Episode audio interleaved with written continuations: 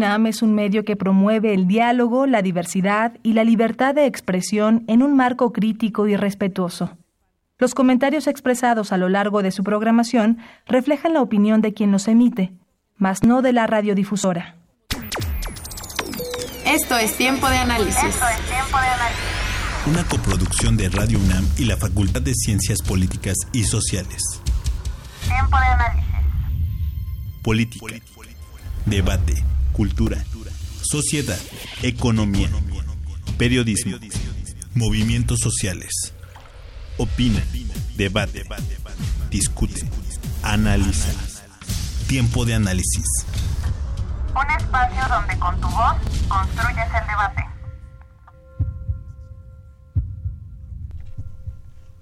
Buenas noches, les saluda Elias Lozada, esto es Tiempo de Análisis, programa radiofónico de la Facultad de Ciencias Políticas y Sociales de la UNAM. Estamos transmitiendo en vivo a través del 860 de amplitud modulada y vía internet en www.radiounam.unam.mx. Nuestros teléfonos en cabina son el 5536 8989 y la 501 800 505 2688 para todos los amigos que nos escuchan en el interior de la República. También nos pueden seguir en Twitter y hacernos llegar sus comentarios en arroba tiempo de análisis.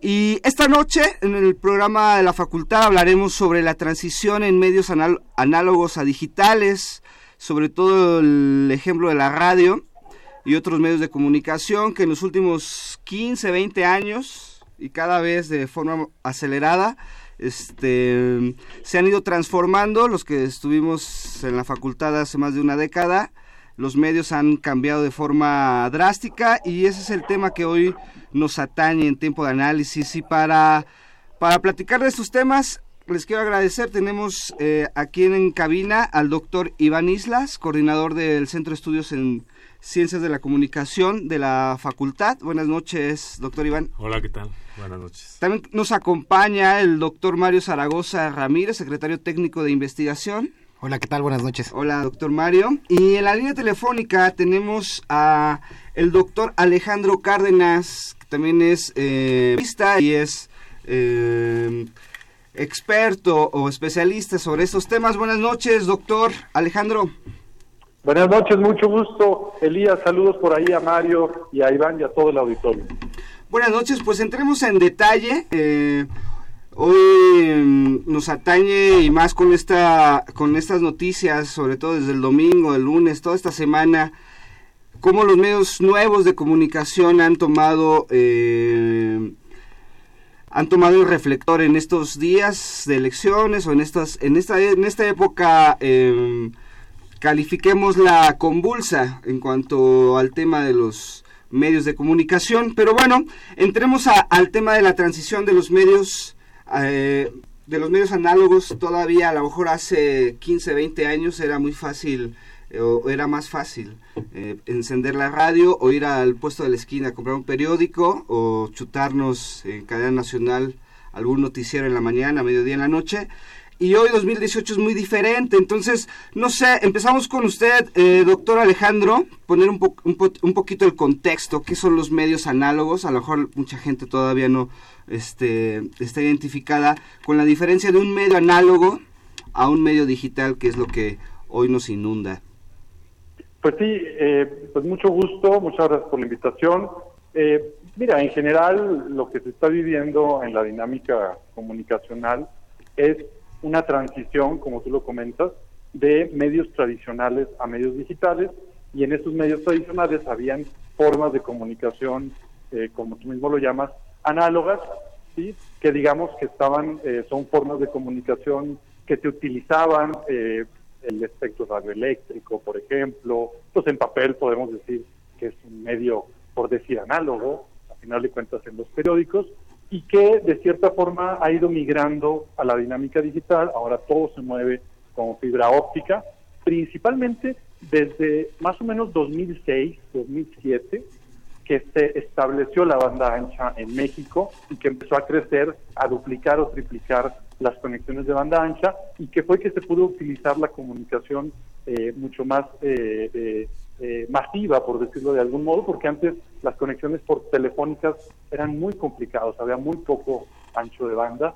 Y actualmente, y justo por eso la popularización de YouTube fue en esos años, eh, los medios de comunicación pudieron empezar a tener sus propios sitios de Internet y en el mismo Internet se empezaron a poder utilizar todos los géneros de comunicación, es decir, se utiliza el periodismo escrito, se utiliza el periodismo hablado y se utiliza el periodismo visual, que es videos y además las nuevas narrativas, que toda la animación multimedia y toda la parte interactiva.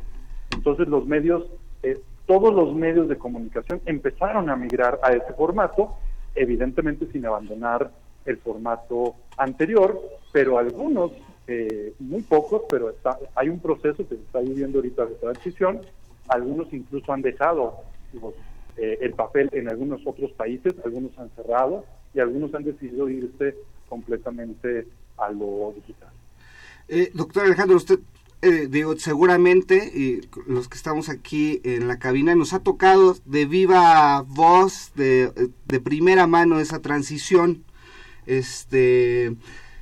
Iván Islas, a ti a lo mejor estás en más en, el asunto académico, pero no has sido ajeno a, esta transición que bien apunta Alejandro Cárdenas, a lo mejor 2006 podría ser una, una fecha eh, para... Fue el año en que se constituyó Facebook, dos años antes se había este, echado a andar YouTube y es cuando empezamos a revolucionar antes de entrar al aire estábamos hablando sobre es la, era la época que te, cada quien tenía nuestro teníamos nuestro blog Sí, todavía los blogs eran algo que se usaba mucho. Recuerdo, por ejemplo, desde la academia que nosotros teníamos o empezábamos a, mm, adentrarnos a esta nueva circunstancia. Tratábamos de que eh, adaptáramos eh, nuestras maneras de enseñar a, las nuevas formas de comunicación. Recuerdo que lo primero que hicimos fue abrir ciertos blogs para poder eh, ir haciendo como una especie de diario de nuestras clases. Y poníamos algunos videos o algunas fotos y, e incluso hacía algunos apuntes acerca de las clases y los subíamos. Pero en realidad era apenas el comienzo de todo lo que se venía y que ahora bueno ya eso parece ser una reliquia eh, increíblemente y eso que apenas han sido unos años. Y estamos ante muchas implicaciones. Creo que más que hablar de transición, me parece que ya es un hecho que las nuevas tecnologías nos han, eh, se han, han, arribado y han modificado todas nuestras nuestros comportamientos y nuestras maneras de interactuar con los demás y con las cosas que nos rodean. Entonces creo que, eh, y además en todos los ámbitos, ¿no? Yo daba un ejemplo de la, de la parte académica, eh, pedagógica, pero creo que tiene implicaciones en todos los ámbitos, ¿no? A mí me interesa, por ejemplo, ahora todas las implicaciones que tiene para la ciudadanía, para poder, eh, para hacer que cada vez más la sociedad civil organizada o la sociedad civil en general pueda eh, adoptar de manera consciente y con, con todo un, conocimiento ya de la experiencia que tenemos hasta estos hasta estos años que pueda hacer uso de estas de estos recursos digitales y poder incidir en las decisiones que tenemos eh, todos los ciudadanos que, que podemos realizar todos los ciudadanos en diferentes ámbitos. Eh, Mario eh la forma de estos, vamos a delimitar a lo mejor la última década de transición en los, de los medios análogos a los digitales. Hay un, hay un, no sé si sea un común denominador, pero hay algo casi siempre presente que tiene mucho que ver, que es el, el reacomodo de los medios en cuanto a su, a su economía, en cuanto a sus finanzas sanas, ¿no? Eh, lo digo porque hace ayer, si no mal recuerdo, em, sale una nota de en proceso donde explican las 42 familias que eh, manejan los, los grandes medios, tanto televisión, radiodifusoras como grandes portales y periódicos impresos. En los últimos 10 años, eh, esos medios han seguido existiendo y siguen captando eh, buena parte de los recursos de publicidad oficial y a la vez ha, ha habido esta explosión en redes, en, este, en portales, con la diferencia de que son tantos en, la, en, Internet, en las redes, que muchos medios así como nacen desaparecen. Y que es parte de, de esta transformación de que, que ¿cómo le hacemos? ¿Cómo pasamos de lo uno al otro sin desaparecer? Yo creo que estamos en una etapa de transición, porque sí creo ¿Qué pasó? no, digo, debates mi idea de que ya Sí, sí, es que justo cuando Iván decía esto de los blogs académicos, ¿no? Esperaba o pensaba, ojalá no lo escuchen mis alumnos, porque tengo todavía mi blog de hace 10 años que sobrevive, que uso para dar clases, que efectivamente sirva manera de bitácora, o sea, subes cosas tal, pero creo que estamos justo en una etapa de transición, porque, por ejemplo, si alguien quiere escucharnos ahorita, tiene que sintonizar eh, eh, su, su radio, su AM, pero... O su aplicación. O su aplicación, ¿no? Y entonces puede hacerlo desde el coche si tienes un coche de 2010 porque si tienes un coche nuevo, ya tu, tu estéreo está en la frecuencia digital y entonces va a costarte más trabajo. Entonces usas tu teléfono y usas la aplicación. Creo que estamos en esa etapa de transición de todo converge, porque esta nota que tú mencionabas sobre eh, proceso, es, un hecho que estas, dos, estas 42 familias siguen teniendo no solamente el poder en los medios, sino siguen teniendo, eh, y te lo digo desde la economía política, siguen teniendo como el poder económico, el poder político, y entonces, claro, hay medios que se diversifican y tienes plataformas electrónicas, como decía Alejandro hace un momento, que hacen que todo esté en un solo aparato. Y entonces de pronto abres una aplicación y parece que estás escuchando la radio, pero estás leyendo el periódico, pero estás viendo el noticiario en vivo, o lo ves con un delay o con este cierto tiempo de retraso. Pero creo que estamos en una etapa transitoria. me parece que... Ah, es que sabes que, ahora que lo decías, tiene 10 años que Internet está jalando en México con cierta regularidad. Porque además... Perdóname. además, por ejemplo, eh, Facebook jalaba de 2008 hacia acá y hoy parece que no podemos vivir este, sin Facebook. Pero lo cierto es que Internet, y, lo decía Alejandro también, la banda ancha en México tiene muy poco tiempo funcionando realmente. O sea, sí parece que tenemos muchas cosas en un solo lugar, pero sí creo que nos estamos acomodando, diría, eh, usaría ese término. Aunque creo que o sea, está, está la tecnología, ¿no? Es, eh, está presente, nos eh, existen las posibilidades y creo que, claro, está la brecha digital, eh, pero hay caminos, o sea, ya están, ya existen y hemos tenido muchas pruebas de los resultados o de las consecuencias que puedan tener esto, estos usos positiva o negativamente, pero yo, creo yo añadiría, perdón Iván, que, que lo que se está viviendo ahorita en los medios digitales, por lo menos en México, es que sí hay algunos nuevos medios que han logrado tener impacto. Impacto me refiero en tráfico, ¿sí? Es decir, que han permeado... Que sí son leídos. Espacio público, pero que todavía no resuelven su modelo de negocio. Y ahí es donde está la encrucijada. Internet como medio administrativamente ha sido muy eficiente en lo, en lo financiero, en lo bancario, en los mismos medios, o sea, la publicidad que está empezando a funcionar en los medios tradicionales porque no viven de eso. Pero en términos democráticos y en términos de ciudadanía, todavía no se ha comprobado la eficiencia de Internet. Y pasándolo al periodismo digital, en términos de, de ingreso, los medios que dependen del ingreso de Internet, que son nuevos medios, están viviendo una dinámica medio esquizofrénica porque su tráfico sí depende de sus ingresos, a diferencia de todos los demás medios tradicionales, donde pues en verdad ellos, si bien su tráfico es importante, pues están muy bien posicionados como marca, eh, tienen contratos con gobierno eh, y de cierta forma están mucho más relajados en su tráfico, aunque sí lo contemplan y sí le dan mucha importancia, la diferencia es que todos los nuevos medios sí viven de su tráfico. Y ahí podemos entrar a un tema ético relevante. ¿Qué tanto mover información completamente eh, banal para poder obtener tráfico? Es un tema que, que, abro a la discusión y, complemento con lo que comentaba Iván. Sí, además hemos tenido los casos de varios medios que han, o sea, que han muerto, ¿no? Digamos que ya no, no siguen porque no han sido económicamente viables. Eso sí lo tenemos ya. Sí, que ese, eh, eh, eh, hay digo, ejemplos como esos a lo mejor hay, hay muchos. Otros como los que habla el doctor Alejandro de, de medios que ya se especializan en otra realidad, en la realidad digital, por ejemplo, de forma. Ya está. Que ese es un, ese es un ejemplo primero, porque hay más, y sobre todo ahorita. Tú trajiste el ejemplo, porque además es, es el ejemplo favorito. Ah, piensa de forma o pensemos de forma, cultura colectiva, eh, portales de tráfico o de flujo de clics o de flujo de datos, que tienes mucha información que no necesariamente se mueve respecto de una ética, como decía Alejandro, o de un mercado en específico. Lo que importa es cuántos clics le vas dando y lo que importa también es que tengas chance de darle clics, porque ahora tenemos acceso, pero también creo que el acceso en México sigue siendo reducido. O sea, sí tiene muchas virtudes y muchas bondades Internet, pero también creo que sigue sin ser de, de, una, de muchas maneras un este, medio abarcador. Pienso en la radio, si le pones dos pilas este, a un radio, pues sigues teniendo un medio más abrazador que Internet.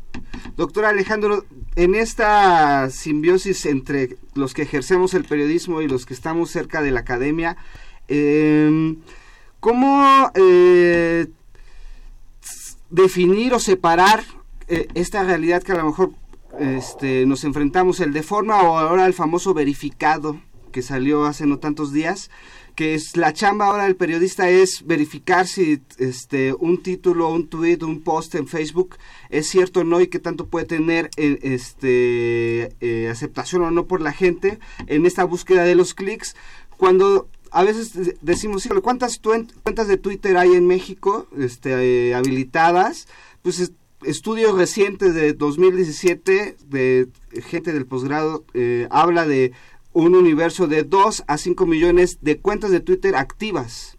Hay más, ¿no? Pero activas, que estén en esto de la, de la comentada y, y consumiendo noticias. ¿Usted cómo lo ve desde la academia? Pues mira, es un muy buen ejemplo el de forma, porque es un medio de comunicación que navega en una línea muy delgada de riesgo. Es un medio que simula noticias de una forma, por decirlo de, de, alguna forma, eh, eh, con mucha creatividad, sí, con mucha buena presencia, con formatos relevantes, pero que a final de cuentas está haciendo noticias falsas, sí y aunque ellos acepten y aunque ellos digan que no, les tocó vivir un momento donde la visibilidad de los medios digitales y su viralidad que se, que se extiende y se contrae según ciertos momentos en, las dinámicas públicas, pues los ha hecho estar en eso. A mí, yo le perdí interés en el momento en que lo compró Televisa y después Televisa. Sí, digamos, yo le perdí mucho interés porque a final de cuentas había una parte de independencia y Televisa, pues hemos tenido como sociedad ejemplos eh, que me parece que no son el, mejor modelo de, periodismo, aunque hacen muy bien su trabajo desde el punto de vista del entretenimiento. Y ahora, hablando de verificado, pues me parece que es un proyecto eh, relevante, es un proyecto importante que busca, de cierta forma, entrarle al verdadero tema, que es la credibilidad de los medios de comunicación a final de cuentas lo que se está haciendo, me parece que es un proyecto eh, importante porque engloba a decenas de medios de comunicación que están tratando de cierta forma de ayudar a que esta dispersión natural de Internet y en campañas políticas se extiende más, porque sabemos que hay grupos de agencias que hacen de cierta forma trabajo sucio, bueno, en este momento ayuda. De cierta forma el tema de fondo son es la credibilidad de los medios de comunicación, que los medios tradicionales, pues por hablar de muchos temas, estructuras, relación prensa-poder, de cierta forma, algunos de ellos, no todos, ¿no? Hablaban de Revista Proceso, que es un medio con mucha credibilidad, han perdido su credibilidad y han perdido su audiencia. Y se van a Internet y, y, pongo el caso de SDP Noticias, me parece que es un buen caso, donde a, a punta de noticias virales eh, manifiestan un público y un, digamos, un nivel de tráfico alto, pero ¿qué tanto se cree en ese medio? ¿Qué tanto es un medio que tiene credibilidad y ahora menos habiéndose acercado a Televisa? Y con eso, digamos que me voy al siguiente tema, que es que en el espacio público y en el mercado de tráfico de Internet y los medios digitales, los que siguen controlando el mayor número de tráfico son los medios tradicionales. Estamos hablando de Grupo Expansión, estamos hablando de Grupo Televisa, estamos hablando del Universal, estamos hablando de Milenio, estamos hablando de Excelsior. Son los medios que siguen dominando el espacio. hay algunos medios que yo llamaría alternativos o nativos digitales. Nativos digitales. Y, estamos hablando, bueno, de, sin embargo, estamos hablando de Animal Político, estamos hablando de Aristegui Noticias, eh, estamos hablando de algunos otros como La Silla Rota, que, también por ahí anda con un poco menos tráfico, pero digamos que son nuevos medios que sí han llegado a estar en niveles muy altos de tráfico como, como singularidades, como medios independientes que no se comparan con los monstruos de hasta 15 o 20 portales que tienen los demás. Pero aún así, digamos que no tienen las capacidades que tienen las grandes empresas que tienen que pueden generar hasta 200 o 300 noticias diarias y que de cierta forma sigue manejándose una dinámica de control desde estos grandes medios. ¿Por qué? Porque hay algunos estudios académicos que dicen que si bien las redes sociales se expanden y logran eh, romper agendas mediáticas tradicionales y logran meter temas críticos a la agenda pública, también en la mayoría de los casos sucede que lo que los usuarios ven en medios digitales, en Facebook, en Twitter, en YouTube, en Google, en Instagram, son noticias de medios tradicionales. Entonces, esa parte me parece que está bien en el sentido de que los medios tradicionales están manteniendo su estructura y su, digamos, su dinámica de, de, medios como marca que de cierta forma combaten las noticias. El tema es que algunos de ellos han minado su credibilidad por las relaciones cercanas con gobiernos. Y, digo, y que eso es muy claro y es, es tema de estudio académico y de ahí se puede desprender también la forma en cómo se consume. Porque antes uno, si era apasionado, iba por su periódico los domingos y se echaba dos, tres horas leyendo y leyendo y leyendo y leyendo. O se podría, este, si le gustaba un programa de dos horas de radio, este, y ahora la forma de consumir en un post, en un tweet, son cierto número de caracteres o ciertos balazos que los que trabajamos también en los medios, yo lo defino así, si tú quieres este comunicar o hacer periodismo en redes, en Twitter, en Facebook, en, dentro de Internet, te, te, te, reduces a casi casi a un cabeceo de, de, de, un periódico, a un teaser de televisión o de radio, tus, tu, tu, información, porque la gente no consume más allá de dos, tres minutos de video, no consume más allá de un hilo de tres o cuatro textos en Twitter, no consume más allá de una historia larga que le empezaron a llamar, después desapareció en, en Facebook o en Instagram. Y la forma de consumir noticias, que al final ese es otro tema, se ha, se ha vuelto pues ya un producto. ¿no? la, noticia es un producto que los consumidores, es, dependiendo si les gusta escuchar que hablen mal del gobierno, pues leen o, siguen a tales personas en, en, las redes. Si son, si no les gusta que, les hablen que México va muy mal, entonces no eh, evitan ese tipo de, comentarios de líderes de opinión, de portales que hablan sobre, o que critican al gobierno. La forma en cómo ha cambiado la forma en como nosotros, esta generación, a lo mejor este, 30 años para arriba, eh, empezamos a consumir medios y, estamos en esto, a, los nuevos, a las nuevas personas, a los niños de 8, 12, 15, 17 años, los primeros que van a votar, la forma de comer noticias es muy diferente y es ahí a lo mejor donde se ve el o donde está el gran trabajo, ¿no? Eh, eh, el de verificado que ya van más de 60 medios que se unen. Cuando digo, bueno, yo yo poniendo un poquito el dedo en la llaga diría, bueno, es, es, es, una chamba, es mucha chamba y qué bueno que se hace, pero a lo mejor también deberíamos empezar a verificar las, las portadas de ocho columnas del Universal, de la jornada, los teasers de Televisa, desde hace mucho tiempo. O verificar información siempre, ¿no? es que, es que ahora que sacas el tema colación, creo que lo de verificado es bien importante, pero también es fundamental recordar que verificado surgió el 19 de septiembre pasado para hablar De, de, información vital en esos momentos. Yo coincido contigo, creo que creo que habría que haber una campaña de verificar eh, todo el tiempo a todas horas contemporánea. Sí, porque pareciera que son fenómenos nuevos, pero no. Por ejemplo, también mencionabas el asunto del, de lo mercantil, ¿no? De la información que se vuelve una mercancía. En realidad ese es un fenómeno que tiene que ver con que es históricamente ha tenido presencia desde hace muchos años y además eh, está presente sobre todo en los modelos eh, de comunicación que tenemos, ¿no? O que hemos adoptado a lo largo de muchas décadas, que es un, un modelo mercantil. Entonces, eh, en realidad, por ejemplo, lo que pasó, recordando lo que pasó en el sismo, pues mucho de ese tráfico que se generó era provocado en realidad, ¿no? Porque se quería tener los, los impactos porque se respondía a una lógica eh, de mercado. Y eso tampoco podría, no nos podría espantar, pero, o sea, no nos tiene que espantar. No, no, no, Pero, Debe estar presente más bien, ¿no? O sea, los debemos de tener presente. Eh, a, nivel de periodismo, son pocos los países que tienen consejos de prensa o, digamos, espacios donde se mida la calidad de las noticias. La BBC de Londres, en Inglaterra, por ejemplo, no es la BBC, sino en Inglaterra hay un consejo que mide si la información fue, de cierta forma, con estándares de profesionalismo en, solo en medios audiovisuales.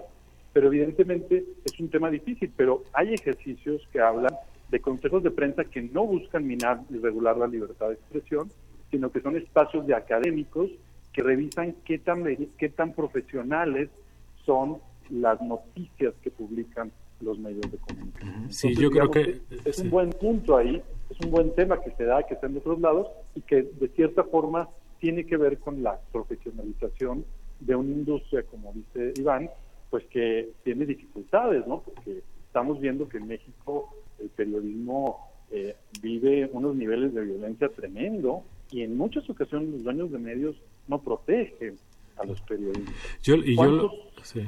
¿Cuántos, medios de comunicación le dan seguro de vida a los periodistas que cubren policiaco, por ejemplo? Exacto.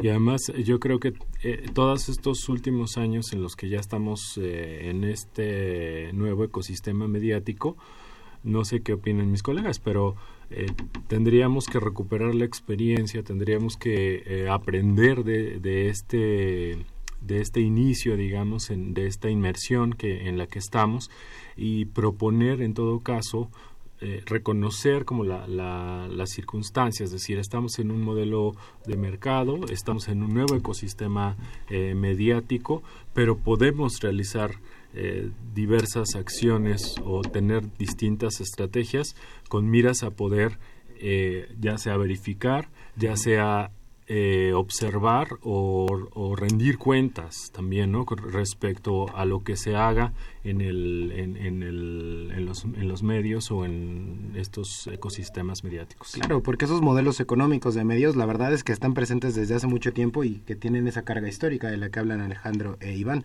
Pero creo que ahora, y en eso coincido completamente en lo que estaba diciendo Iván, la tecnología te deja incidir. Tienes ahora como consumidor, audiencia, como lector, como este lector de noticias, tienes mayor incidencia en este mover ese esquema que parecía parecía completamente acabado en el esquema económico de medios. O sea, parecía que eran estas 42 familias y que los demás no teníamos más que leer un periódico de, una tendencia política o de otra tendencia. Parecía que ahí estaba nuestra decisión. Y que bueno, y ahí lo, eh, lo documenta bien proceso de las 42 familias, seis o, de esos 40, 42 medios, solo 6 no seguían la, la, línea orgánica o del sistema. Eh, doctor Alejandro, muchas gracias. Tenemos que ir a, una pausa. Le agradecemos que nos haya tomado la llamada. Muchas gracias. Este, estamos a, a la orden. Muchas felicidades y mucha suerte. Te quedas en muy buenas manos. Pues muchas gracias, doctor. Este es tiempo de análisis. Vamos a la, a la cápsula, nuestras noticias desde Europa. Hubo elecciones en Rusia. Putin se religió con el 76% de la intención del voto de su cuarto mandato. Va a cumplir 24 años en el poder. Solo Stalin estuvo más tiempo en el poder en Rusia que Vladimir Putin. Vamos y volvemos.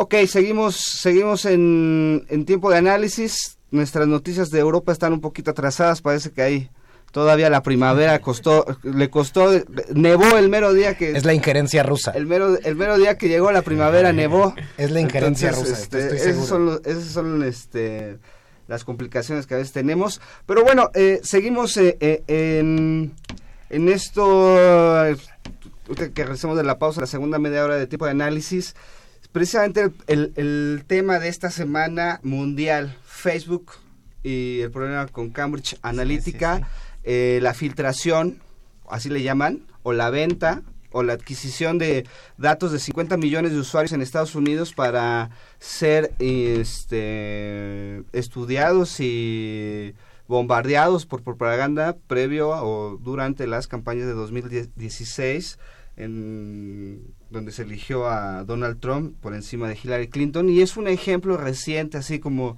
y una calca, ¿no? Por lo que podríamos, por, por, lo que podríamos observar en unos cuantos meses o lo que ya estamos observando en México y es ahí donde decimos, híjole, los que nosotros crecimos eh, escuchando todavía eh, la radio analógica, yendo a comprar los domingos los periódicos, cuando te, te das cuenta que la opinión pública y la forma de incidir pues ya ha cambiado completamente, ¿no? Entonces, eh, ya son algoritmos, ya son eh, eh, datas de millones de personas, donde mm, la historia digital de cada uno, a qué le diste like, a qué no, a por quién votas, por quién no, es, es parte de lo que vivimos. Claro y, y además yo creo que aquí se demuestra que estamos ya inmersos en una nueva circunstancia y que en términos políticos en términos de los movimientos de los actores y de los eh, todos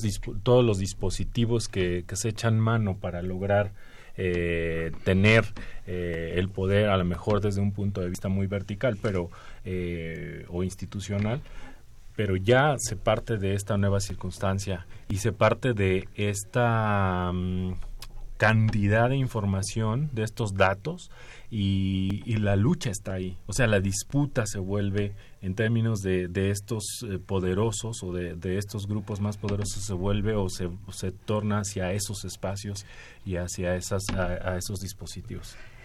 Ya tenemos en la línea al doctor Jorge Cervantes, él es coordinador de medios y web en la Dirección de Comunicación Institucional de la Universidad Iberoamericana, aquí en la Ciudad de México, en el rumbo de Santa Fe. Buenas noches, Jorge, muchas gracias por tomarnos la llamada.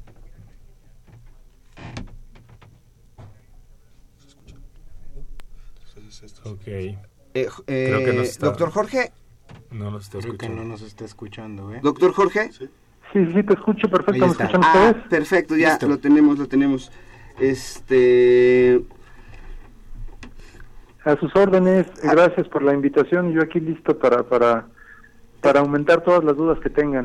nos quedamos nos quedamos con esta, eh, eh, eh, digo, es polémico y es, es muy interesante y más a los que nos dedicamos a esto, la transición de estos medios y lo que estamos viviendo precisamente en este proceso electoral en México y la forma de abordarlo desde la academia, desde los que empezamos, estudiamos y estamos allí, y desde los que ejercen y ejercemos el periodismo y los y estamos y trabajamos y vivimos de los medios de comunicación este analizando cuáles son las los retos a lo mejor o lo primero que este donde hay que apuntar las baterías en, en estos meses en, cuanto a la cobertura, en cuanto a la forma de consumir noticias, en, la, en, cuanto a cómo nos comunicamos nosotros periodistas con nuestro público. Eh, usted desde, desde su posición allá en la Ibero, que también han hecho buenas cosas eh, destacadas. Eh, en algún momento eh, colaboré con Ibero 90.9 y ahí aprendí muchas cosas que en la Ibero hacen muy bien. sí, sí, sí, desde luego. pues mira, el tema es de lo, de lo análogo a lo, a lo digital. Yo he estado en el periodismo de, de papel desde hace pues algunos años. Eh, inicié mi carrera en 1990, estuve 10 años trabajando en medios impresos cuando todavía no iniciaba la revolución digital y de 2000 a la fecha he estado involucrado con el quehacer del periodismo a través de, los, de los medios digitales. Eh, decimos que, que vamos en esta transición que hemos avanzado cuando en realidad yo no creo que hayamos avanzado tanto. Creo que estamos en un impasse, en un momento en el que en el que no hay eh, el avance que se esperaba. Recordarás recordará tu auditorio que en el año 2000 hubo una burbuja hubo un, boom de, los medios digitales cuando se pensaba que, que iban a, generar ingresos multimillonarios que iba pues en verdad era la revolución. Y se apostó muy fuerte fue cuando yo di el brinco de, impreso digital porque eran unos sueldos bastante atractivos, pero hubo después un estancamiento, ¿no? Nunca, nunca eh, se dio esa revolución, esa explosión, esa, gran detonación de los medios digitales y nos quedamos a la mitad, las empresas periodísticas tradicionales, sin invertir lo que tenían que invertir para convertirse en realidades digitales y simplemente trasladando sus experiencias, su manera de hacer en papel, trasladándolo al mundo de las de los píxeles, no al mundo de lo de lo digital. Entonces, una conversión como tal no ha habido y ha habido pues muchos ajustes, no muchas pruebas y, errores y, tratar de inventar el periodismo digital ante cada nueva experiencia. Estuve yo, digo, para, para poner en contexto, estuve yo 13 años a cargo del periódico digital del Universal, el Universal Online. Estuve yo al frente de la operación de 2000 a 2013 antes estuve, te decía, en, medios de papel. Eh, de 2013 a la fecha, pues haciendo cosas eh, como consultor y, desde desde 2016 a la fecha, poquito más de dos años en, en, la Ibero, en la academia, independientemente de eso he estado en las clases en la UNAM, soy colega de ustedes, soy compañero de ustedes ahí en la Facultad de Ciencias Políticas, doy la clase de periodismo en línea y me ha tocado pues desde adentro explorar todo este fenómeno, analizarlo, y, poner en práctica todas las cosas que vamos observando en el entorno. ¿no? Entonces decía, no hemos logrado consolidar un modelo web que, que, nos permita hablar de, de, transición y de cambio y de transformación. Eh, seguimos, seguimos empujando. Recordarás que en 2005, 2006 hubo un video muy polémico que era el Epic 2012, que, que, anunciaba el fin de los medios tradicionales para 2012, ¿no? Y era como la cuenta regresiva y el relojito que te iba marcando las cosas que iban a ir sucediendo, algunas cosas que sí fueron premonitorias, que sí fue la fusión de muchas de las empresas más importantes y el surgimiento de otras y cómo los peces grandes iban comiendo a los peces chicos. Muchas cosas pasaron, pero pero esa gran explosión que iba a acabar con los medios tradicionales no se ha dado y por lo mismo el modelo de periodismo web no ha logrado despuntar. Vemos la, la otra parte detrás de todo esto, bueno, pues hay eh, falta de financiamiento, falta de recursos, los medios digitales aún no generan los ingresos que generaban antes los medios de papel entonces estamos por ahí en una encrucijada de muchos años que, seguimos por ahí, ¿no? Ahora, eh, estoy hablando mucho y creo que es el momento de aterrizar esto en la parte de qué nos queda en, año electoral, en los cuatro meses que nos quedan previo a las elecciones, previo a hacer nuestro voto, pues aprender a manejar los medios digitales, hacer periodismo de verdad en la web, ¿no? Como, como se hizo durante muchos años en el papel, pues trasladar este profesionalismo, esta manera de hacer periodismo llevarlo a los medios digitales, no dejarnos envolver por las fake news, no dejarnos eh, eh, llevar por, la dictadura del clic, por, lo, por, lo, fácil, y hacer un periodismo de, calidad, un periodismo que trascienda.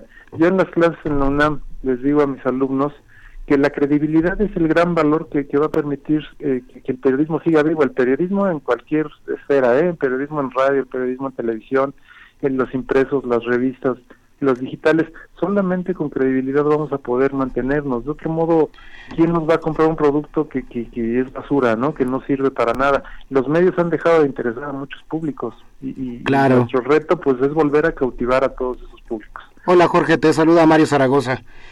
Perdón por este, este soliloquio, ¿eh? no, no te preocupes. Eh, así que prepárense. Es que en realidad hace, hace ratito Elías hablaba de, por ejemplo, los consumos que hacen ahora eh, las nuevas generaciones, nosotros mismos, de noticias a través de menos caracteres o de darle una vuelta solo a los titulares. Pero justo en lo que estás diciendo ahora quería eh, este, encajar mi comentario. Yo creo que somos excelentes lectores de titulares de noticias desde hace mucho tiempo. O sea, leemos el encabezado y, no leemos la nota y nos pasamos. Y yo creo que eso es antes o previo a Internet. Pero justo lo que quería poner ahora a discusión es este tema que ahora quizás se vuelve muy socorrido sobre las fake news o sobre las noticias falsas, con esta necesidad que comentaba yo también hace ratito sobre el verificar la información. Y es que rumores o noticias falsas creo que han existido todo el tiempo, eh, eh, ¿no? Desde que bueno, la información es pensada como mercancía, pues existe esta idea de generar estos rumores, esta base rumoral para vender noticias. Y creo que podríamos justo hablar de esta etapa de transición entre si, por ejemplo, antes, hace 30 años, culpábamos al teléfono por propagar noticias falsas y porque ahora es muy fácil, ¿no? Al teléfono que teníamos colgado en la, en la cocina de las casas, o ahora pensar en que los aparatos que cargamos con nosotros todo el tiempo nos sirven para propagar noticias en favor de, por ejemplo, eh, Donald Trump o, Vladimir, Vladimir Putin. Sí, claro. E, es, es, es, un buen es un buen ejemplo, ¿no? Eh, y este asunto de las fake news y cómo ahorita se está generando todo un, todo un movimiento pues para poner en su lugar a los hacedores de, noticias falsas. Sabrán ustedes de la, de la formación de la plataforma esta de Verificado 2018, que es un extraordinario, una extraordinaria iniciativa pues para, para validar o, reprobar cualquier información que esté surgiendo en las redes sociales que tenga impacto y que pueda influir entre los votantes, ¿no? Que pueda ser un factor para, para, para el momento de, que uno se dirija a la, a urna y uno cruce su, su voto. Esto, esto es algo que se tenía que hacer desde hace tiempo, pero, pero te decía yo, te decía en la introducción que vamos aprendiendo de los errores y las experiencias de otros y vamos como estableciendo las reglas de, de los nuevos modelos de hacer periodismo. Entonces, una manera muy necesaria de, de hacerlo hacia adelante, pues es eso, verificar la información y tener cosa que no es sencillo porque es una cuestión de recursos, implica que tengas más personal calificado para estar validando y estar revisando toda la información y estarle poniendo palomita a la que es a la que es verdadera y una tacha a la que a la que es un chisme, es un rumor que busca solo desacreditar algo. Ojalá se pueda establecer que, bueno, eh, por, Ah, que ahí yo, por ejemplo, yo de primera mano, tengo a, un amigo muy cercano trabajando desde el inicio en esto, se salió de incluso de estar trabajando en el país, en la oficina aquí de México por, em, por empezar este proyecto, y que ha, y, ha habido, y que es muy loable y, las pros y contras, pero lo primero que nos detenemos en las primeras semanas es decir, híjole, no nos vayamos a, a, a convertir solamente en, en un de forma casi casi, porque al final lo que hacemos es esto no es, esto no es verdad, esto no es verdad, esto no es verdad, esto no es verdad. Entonces, y es cuando dije, bueno, está muy bien, incluso ayer eh, salió Google a decir que va a invertir 300 millones de dólares en los próximos tres años, de a 100 por año, para evitar las noticias falsas. Que ahí es decir, a ver, ¿cómo evitas las noticias falsas? Porque un meme o un, o un encabezado o un subtitulaje ruso que le quieres poner otra información, pues a lo mejor eso es laborioso, no voy a decir que fácil, es laborioso, pero bueno, lo puedes hacer, pero ya lo habíamos tocado eh, un poquito al inicio del programa, habría que ir a verificar la, la de 8 de muchos periódicos, ¿no? Y que ahí es... Sí. yo creo, eh, eh, sí. Sí, esa es parte de la subjetivización con la que se manejan, ¿no? Los, los periódicos se defienden intereses en todos, ¿no? Se apoyan a ciertos candidatos, se busca siempre eh, la foto positiva de tu candidato, la foto negativa del candidato al que le quieres pegar sin decir nada, ¿no? La cara, vemos la cara de, ya saben quién en todos los periódicos, una cara alargada y una cara enojada y una cara demoníaca y demencial, etcétera, en todos los periódicos, ¿no? Y dices, en realidad está tan loco este tipo o, quieren reflejar eso los, los medios, ¿no? Quieren reflejar eso los periódicos. Y la, la del otro candidato, el que sería el opositor, sonriente y de fiesta y toda la gente que lo rodea alegre y demás, ese es el mensaje subliminal que te, que te dicen los medios independientemente de las de las fake news, no los periódicos o los medios no necesitan dar fake news para dirigir por ahí la, la opinión, la opinión de sus lectores, de sus de sus de sus compradores. Eh, y esto yo, lo, yo lo que creo, Jorge, es que hay ahí algo, una tensión entre estamos como en un juego, ¿no? Hay como esa insistencia de las noticias falsas, esa, e, esas noticias falsas que son resultado de una dinámica mercantil, ¿no? Que está ávida de, de esos clics o ávida de esos de ese tránsito. O de esos votos, porque recordemos que la, la, campaña de Donald Trump nos puso en la agenda de, que no es que no existiera, pero fue cuando empezamos todo el mundo, ah, fake news. Claro, y en combinación con una dinámica de comunicación política que también responde a ciertos modelos frente a una acción o reacción de los profesionales, digamos, de la información o los periodistas, que ahora, imagínate, están adoptando una, una actividad que es la de verificar lo que otros en esa dinámica o en esa, digamos, como... En el mismo campo de, esa naturaleza están, están operando. Entonces se vuelve un juego que, que realmente creo que hay que reflexionar, o sea, desde la academia hay que reflexionar esa dinámica y, hay que hacernos una pregunta, pienso también, ¿no?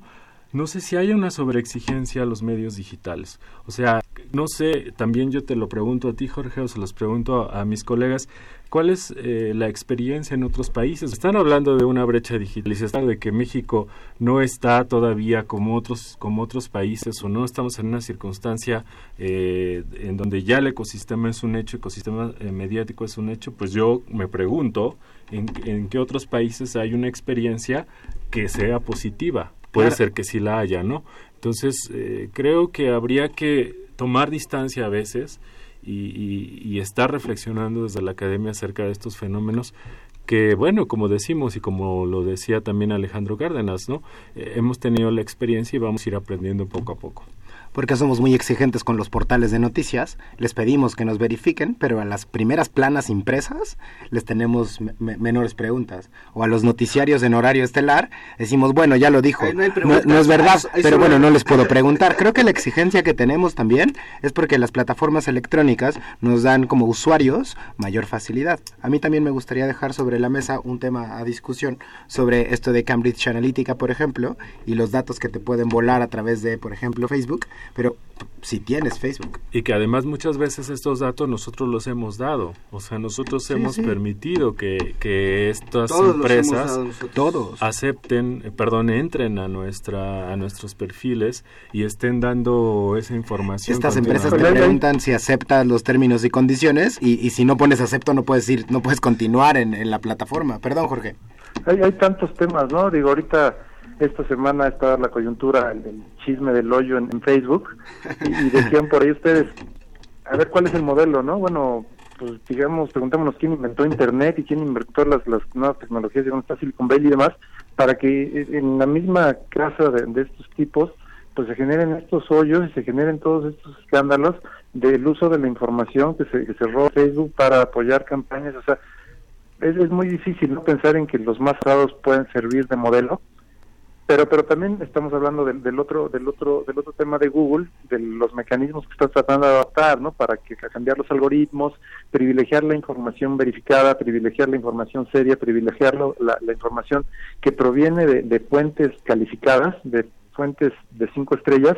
Y eso eso es muy importante. Más importante quizá y en esta misma iniciativa de Google que se que se discutió en estos días en Nueva York eh, eh, el hecho de, invertir, de que Google invierta en, una estrategia para concientizar a la, gente, a los niños desde pequeños, de, que deben usar atinadamente Internet, ¿no? Internet no es para hacer tonterías, no es para hacer locuras, no es para creernos todo lo que viene por ahí. Entonces, pues si Google está haciendo esto es porque porque algo ha detectado y porque yo creo que, que el gurú sabrá hacia hacia dónde debe moverse, ¿no? Y creo que eso nos toca a todos nosotros de, decirle a la gente, oigan, un momentito, detengámonos dos minutos antes, dos segundos, no dos minutos. Bueno, dos segundos o menos, dos minutos, para, para, para, para entender la información, para leer más allá de lo que decían ustedes, del titular y, interpretar toda la demás información que luego por ahí se nos distorsiona todo. Démonos ese tiempo, califiquemos, evaluemos, veamos en quién estamos confiando, a quién le estamos creyendo la información que nos dice, no compremos todo lo que aparece en Internet. Claro, y además también hablar de esta corresponsabilidad entre nosotros como ciudadanos, pero también las instancias públicas que estarían también eh, interesadas en, lograr una mejor calidad, como decía también Alejandro hace un rato, de este, de este flujo de información o, pedir eh, cuentas a, estos medios que están ocupando un espectro eh, y que están ocupando ciertos espacios que les están otorgando eh, que les está otorgando el Estado. Entonces creo pues que... perdóname. Sí. Hablamos del espacio radioeléctrico de como un bien de la nación, ¿no? Sí, aunque ahora es distinto, ¿no? Con todo el asunto de la Internet. Pero también estamos hablando de los ciudadanos que podemos eh, encontrar caminos o buscar las formas en donde pidamos esas cuentas o si no creando estos mecanismos para poder eh, no solo verificar sino incidir y mostrar quiénes están actuando de una u otra forma. No sé qué opinas, Jorge. Claro, mira, es, es eh, yo creo que, que ir aprovechando todo ese conocimiento que nos va dejando Internet, eh, dándole la, importancia que tiene el medio, porque creo que es el primer punto, no, no le hemos dado el, el, lugar que en realidad merece, o sea, es otro medio, es es una herramienta de comunicación muy importante que tiene lo mejor de la televisión y de la radio y de los impresos, es inmediata y es universal y, es multimedia y, y, no le estamos viendo así, no se le está viendo de esa manera, ¿no? Entonces sería la recomendación, desde mi punto de vista, aprovechar todas esas potencialidades.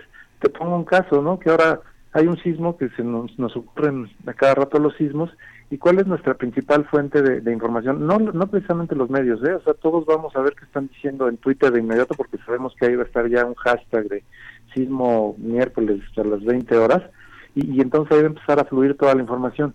Entonces, esto nos marca como una evolución de los medios digitales. Yo les, les pongo el ejemplo de lo que hacemos en el Universal a principios de, del milenio, quizá en 2001 cuando empezábamos a, a jalar el sitio.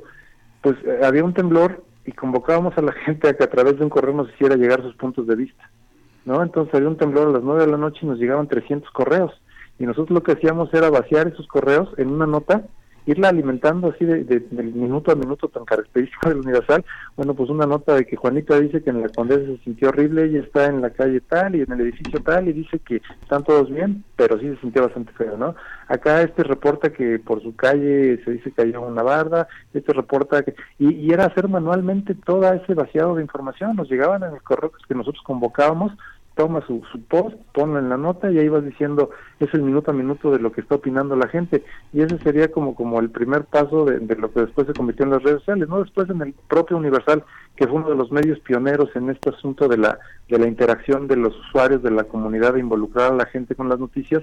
Después pasamos a abrir foros de opinión, que ya directo en los foros la gente comentaba sobre cualquier tema político, cualquier tema de, de, interés general, un sismo o un partido de fútbol, y de ahí, bueno, esto derivó hacia las redes sociales, ¿no? Entonces, Internet, en, tanto que medio de informaciones, eso es la posibilidad de, estar construyendo una mejor experiencia para, para los usuarios, para la gente, y eso es lo que volvemos al punto inicial, estamos desaprovechando. Nos quedan tres minutitos. Yo quiero eh, aportar un también una cuestión y dejarla sobre la mesa y que creo que aquí coincidimos y ya lo hemos tocado, ya alguien habló sobre mientras uno haga periodismo, lo puede presentar en cualquier periódico impreso, lo puede presentar en cualquier cadena de radio, lo puede presentar en cualquier cadena de televisión, puede hacer un documental y presentarlo en cine. Mientras uno haga un periodismo eh, como se hace el periodismo, yendo, viniendo, preguntando, yendo a las dos partes, lo que se hace el periodismo, va a ser muy difícil que eso muera, porque como bien dicen, a lo mejor un, fake news, un meme, a las 3, a las 4, a las 5, tú sabes que ese periodista, tú sabes que ese portal, tú sabes que esa cuenta de Twitter o de Facebook no te está dando más que cualquier otro, que a lo mejor cualquier otro portal o, seguidor X sin ser periodista. Entonces, aquí a lo mejor es donde eh, decimos, bueno, ¿qué se necesita para hacer periodismo? No, no solamente ir a la escuela, no solamente tener este camino andado en las calles, sino también, y entramos a lo profesional y, que, que, ya lo, eh, que ya lo habías tocado tú, Jorge, que es en cuanto a lo profesional, a lo económico, todavía no han dado ese paso los medios porque todavía no se paga igual, porque todavía no se le pone esa importancia a decir, híjole, un periodista, un reportero de tiempo completo en tal medio, pues te va a costar tanto, pero si tú eres el sopitas.com o tú eres el de forma o tú eres este incluso eh, Aristegui Noticias, ya no estamos hablando de los mismos recursos porque ahí hay, ya es otro tema, el pastel se divide diferente.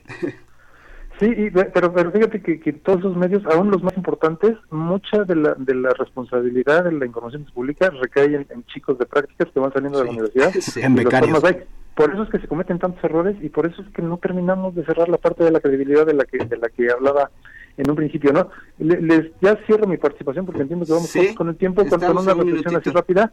De, es cierto, coincido con ustedes, los verdaderos periodistas van a seguir haciendo buen periodismo y van a mantener vivas las plataformas las, las viejas y las nuevas, pero también entendamos una cosa ¿eh? que, en la que en la que tampoco también somos reales también hablamos de la vieja escuela y de la nueva escuela y demás hay nuevos lenguajes y hay nuevas plataformas nuevos medios que nos exigen ver el periodismo de otra manera eh hay, hay nuevos discursos y hay, hay todo un universo nuevo al que nos tenemos que ajustar también nosotros como profesionales, porque no podemos seguir haciendo periodismo como se hacía en los 70 de Scherer, muy buen periodismo en los 80, en los 90, sino ya tenemos que, que, hablar pensando en la comunicación en estos nuevos canales, en YouTube, en, lo que los, los nuevos lectores consumen. Entonces también tenemos que enfocarnos en eso.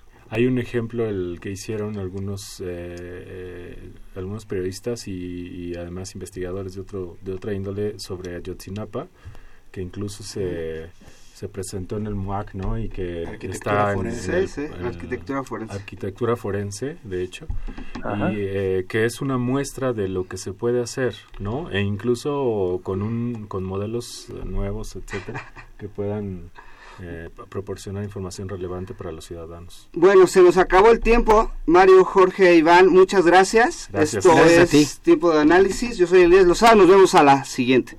Perdón por haberme español el teléfono, ¿eh? no se preocupe. Para la próxima. buenas noches, buenas noches a todos. gracias, hasta luego.